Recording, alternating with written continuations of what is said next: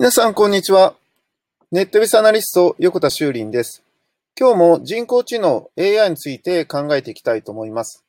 まあ、人工知能といえばですね、えー、最近、まあ、発明されましたディープラーニングっていう技術が非常に注目されています。まあ、ディープラーニングに関してはですね、いろんな企業さんなどが、そのディープラーニングの技術っていうのを公開していてですね、えー、誰でも使えるようになっていると。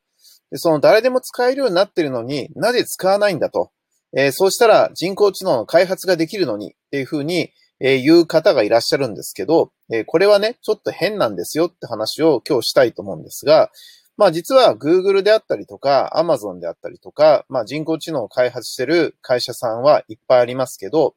じゃあその人たちがですね、えー、実際に公開している技術っていうのがいっぱいあるわけですよ。で、それをですね、あの、なぜ使わないのかって言うんですが、実は Google の例で考えてみると分かりやすいんですが、Google は全部の技術を公開してるかっていう話なんですね。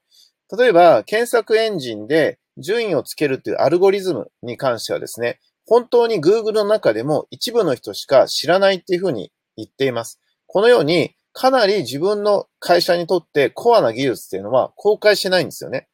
で、同様に人工知能においても、えー、一番コアな技術っていうのは公開していないわけですよ。で、そのコアな技術、コアな考え方が何かっていうことを知ることなんですよね。だから、一般的にディープラーニングですとか、例えば何かものを考えて記憶することとか、何か情報を入手する方法とか、人工知能を取り巻く画像認識技術とか、音声認識技術とか、テキスト、文字を認識する技術とか、いろんなノウハウっていうのがあるんですけど、これらのものではないとこに本質があるんですよね。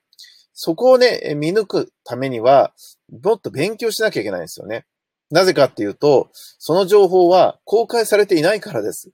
で公開されている情報は全部知った上で、公開されていないノウハウは何かを考えなきゃいけないんですね。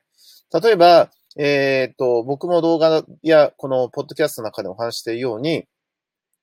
えー、第5巻のね、えー、ものの中では、え、伝えきれてない、まだね、あの、ノウハウとしてないものがいっぱいあるんだけど、で、第6巻なんてのはもっとね、え、もっとないわけですよ。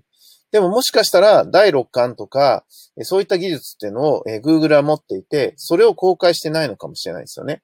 じゃあ今までの技術はどこまでね、開発ができているのかっていうことを知っておくことが大事なのかなというふうに思っています。えー、今日はね、ちょっと Google が隠しているものについてですね、えー、人工知能 AI について、えー、お伝えしてきました。ネットベースアナリスト横田修林でした。ありがとうございました。ではまた明日。